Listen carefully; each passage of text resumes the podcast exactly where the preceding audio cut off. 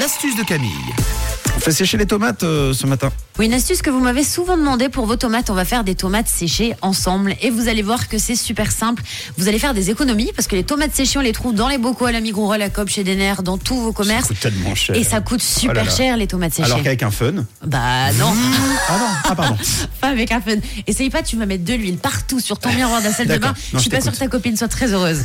Alors je vous explique. Pour cette astuce, vous allez avoir besoin de tomates cerises. On fait des tomates séchées avec des tomates cerises.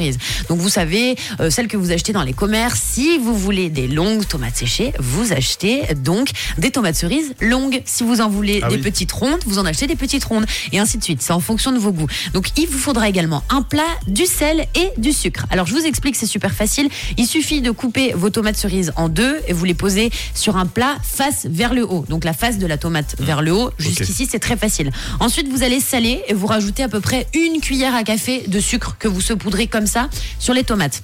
Moins que de sel ou de même quantité Bah, le sel, tu sais, tu mets juste une pincée un Oui, petit peu, voilà. Et puis vraiment, le sucre, c'est une cuillère à café et pas à soupe, sinon ça va être trop sucré.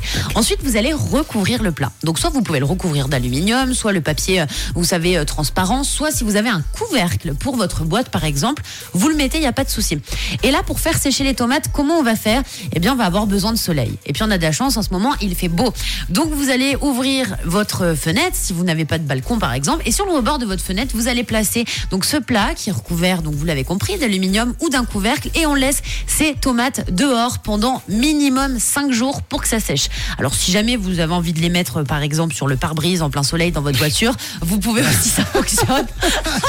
Pour les changer de côté de temps en temps, vous mettez voilà. le- le- le- le- l'essuie-glace. du moment qu'il y a le couvercle, ça joue, il n'y a pas de souci, pas de bactéries. Non, je rigole. Alors, au bout de 5 jours, si vous voulez encore qu'elles soient encore plus sèches, ces petites tomates, vous pouvez les laisser davantage. hein. vous les laissez 2 ou 3 jours de plus. Et après, rien de plus simple. Vous allez voir, elles auront séché. Ces tomates, il n'y aura pas de jus. Il n'y aura pas cette huile d'olive que vous attendez. Là, vous allez les mettre donc dans un, dans un bocal. Vous voyez, stériliser, c'est important. Et puis là, à ce moment-là, on recouvre d'huile d'olive, on met de l'origan, on met euh, des herbes de Provence, vous mettez tout ce que vous avez envie, du thym, euh, du basilic.